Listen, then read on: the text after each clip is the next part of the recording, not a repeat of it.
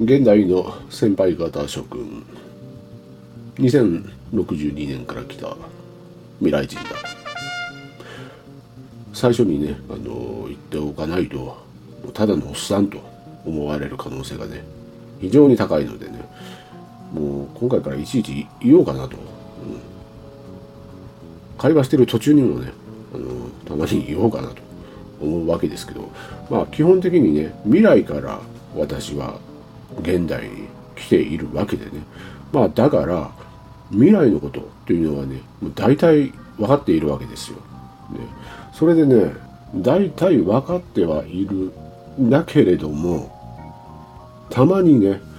あの時空テロリストという、まあ、悪党がいるわけですよ未来にはね。なんでかと言ったらその過去を変えてその自分らの未来を有利に持っていこうという、まあ、完全にね時空法に抵触するような、まあ、悪さをしているやつらが存在しているわけですよ。まあだから現代の何かしらの物事を変えてで大きく変えてね自分らの未来を有利にするやつらが存在しているわけですよ。そういったものを私はあのたまにねあの言いますけど時空テロリストの仕業なんですよね。例えばなんだけどもまあ分かりやすく言ってしまえばねえー、っと34年前にアメリカの大統領選で本来の、まあ、世界戦であればねトランプが当選していたわけですよ。でもあれはもう完全にね時空テロリストの仕業でねバイデンを当選させてしまったわけですよ。時空テロリストの仕業ですよ。あとは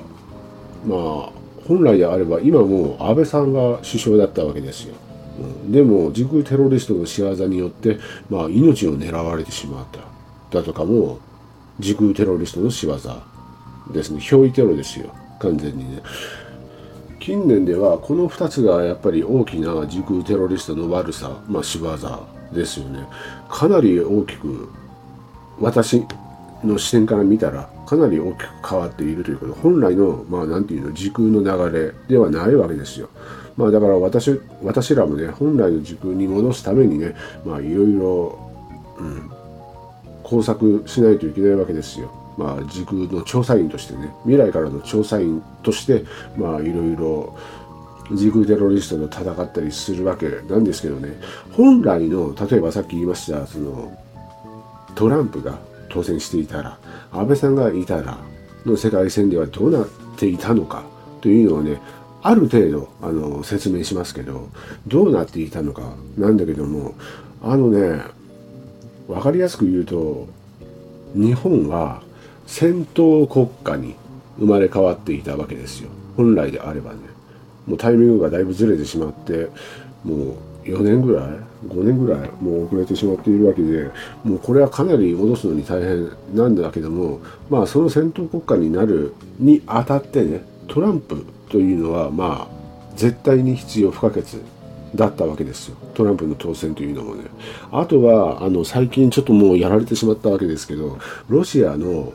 ナワリヌイ氏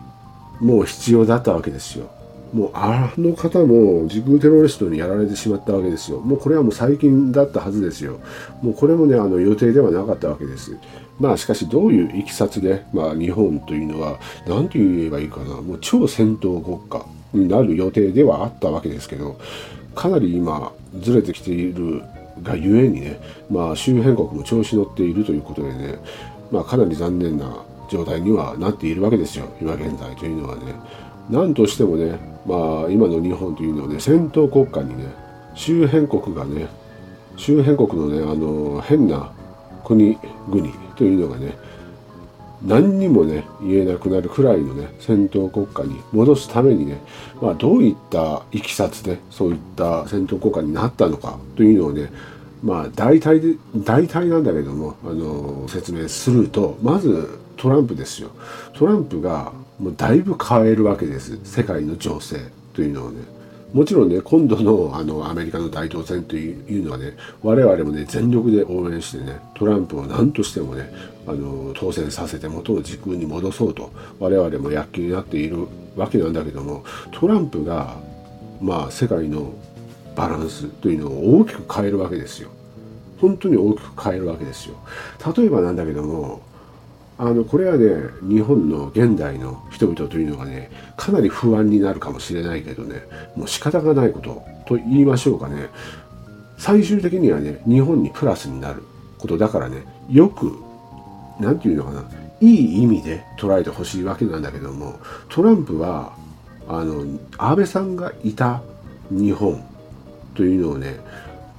何て言うのかな頼もしい日本にしたい。だとか思っていたわけですよ。そして安倍さんも安倍さんでねもう他の国に頼らない強い国にしたいアメリカだけに頼っ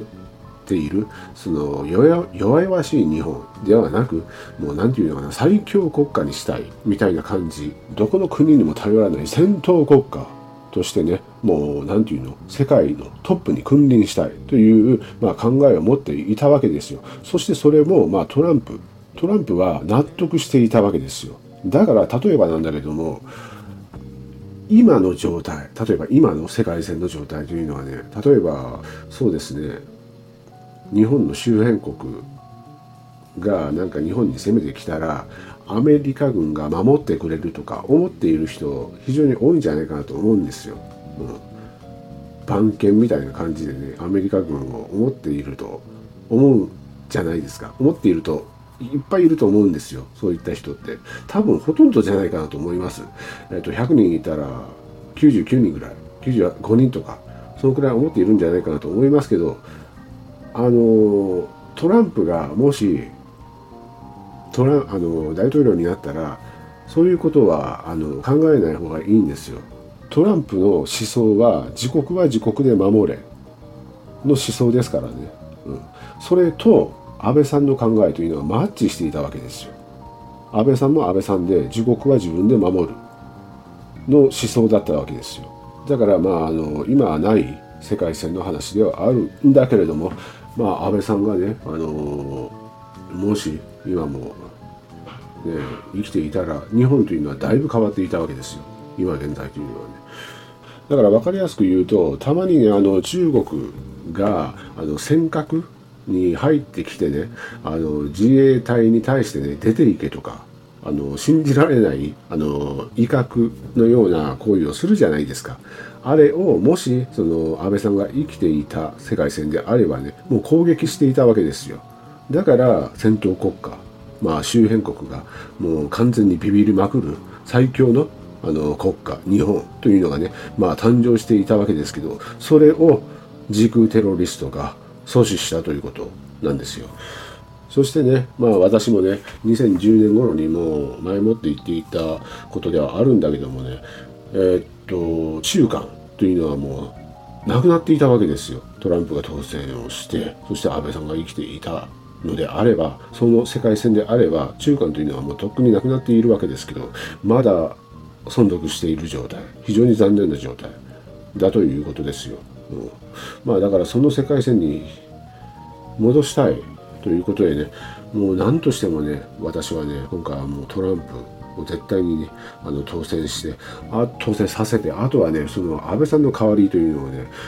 なかなか難しいけどかなり思想が似たような方がいればねいいんですけどかなり難しいかなと思いますけどまあどうにかしてねまあ元の世界線に戻すためにはその安倍さんの思想というのを継いでいる人物というのがね必要になってくるわけですけどあとはさっきも言いましたけどロシアのねナワリヌイ氏が必要だったんですけどこれもやられてしまったわけですよ自軍テロリストに対してね。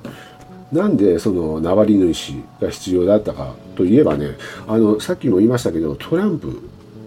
さんはトランプはあの自国は自国で守れよみたいな感じの思想なんですよ。わかりますかね？まあだからた、例えばなんだけども、NATO も脱退するわけですよ。アメリカはね。トランプがなればね。で、NATO はうろたえるわけですよ。アメリカがいなくなったらやべえみたいな感じになるわけですけど、アメリカがいなくなった NATO というのはね、ロシアにとっては好都合なんですよ。お、領土取り放題になるやんみたいな感じで、あの、もっと猛威を振るうわけですよ。そこにナワリヌイ氏がいたわけですよ。止める方向に役目というのをねあの担っていたわけですよ。プーチンを引きずり下ろしてナワリヌイ氏が大統領になってまっとうなまあ何て言うのかな世界情勢に戻すことが可能だったわけですけどナワリヌイ氏が人空テロリストにやられてしまったということでねまたかなり世界線がずれてしまっているということですよ。ね、まあだからねあの先輩方はこれを聞いてる先輩方はね日本人としてあの結構責任重大になってくるわけですよ。大変になってくるわけですよ、うん、我々はトランプを支持してねトランプを大統領にする方向で行くわけですよ。トランプはさっきも言いましたけど自国の領土は自国で守れ。の思想ですよ、うん、アメリカが守ってくれるという、まあ、日本人っていうのはねほとんどなんですけどトランプは違いますからね。ということは日本の周辺国から侵略される可能性が非常に高くなるということ。だから先輩方は責任が重大になる。大変になる。ということでね日本は税金税金がどうのこうのケチっている場合ではなくなるということですよ。防衛費が相当長く必要になってくるということですよ。戦闘国家にならなければいけない。最強国家にならなければいけない。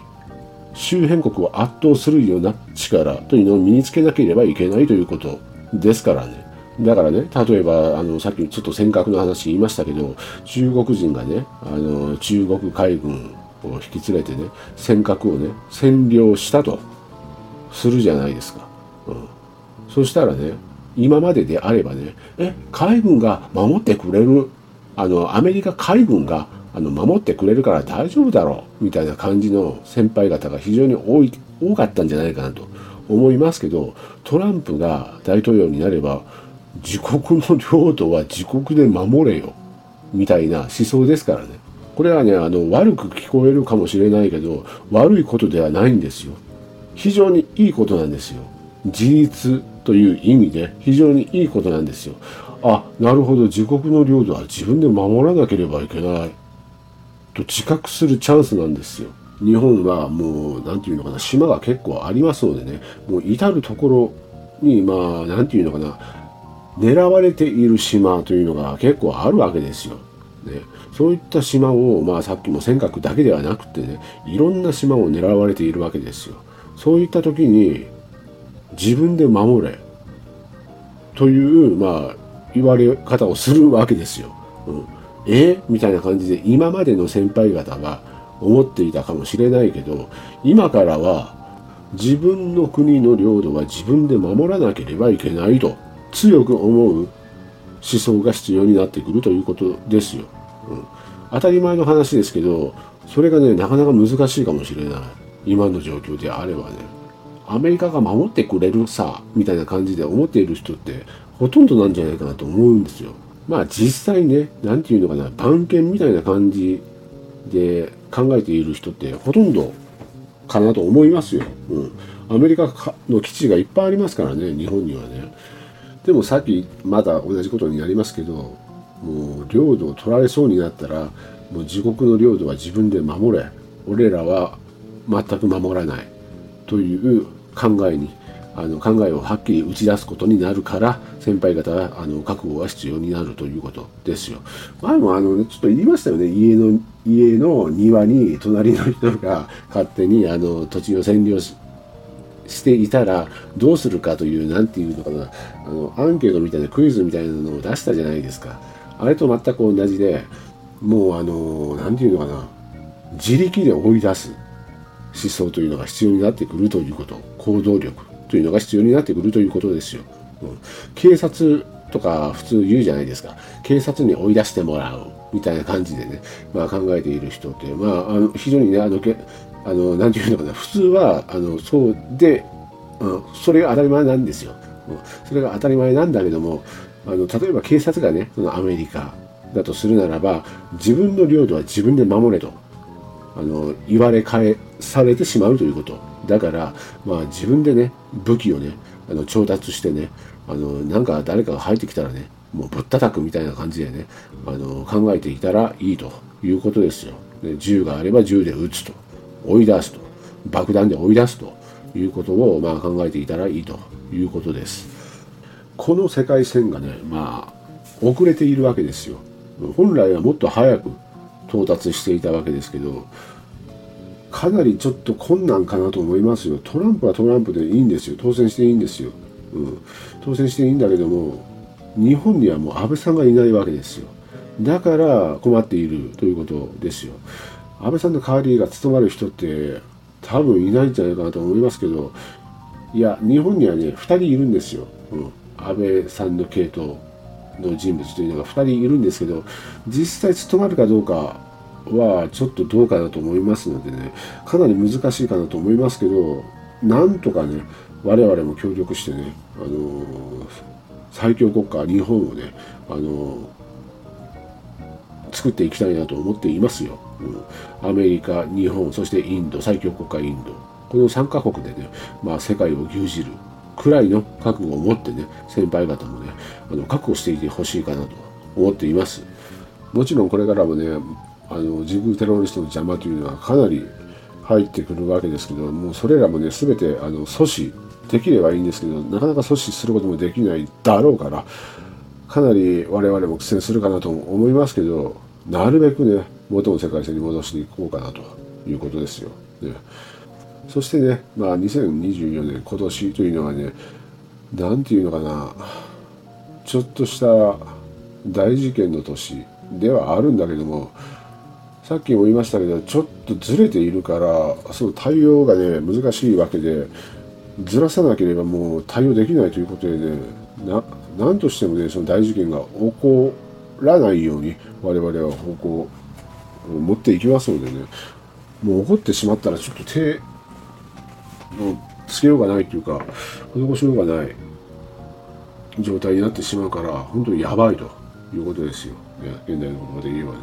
ということで今日はもうこの辺で終わろうかなと思います。それでは先輩方、また。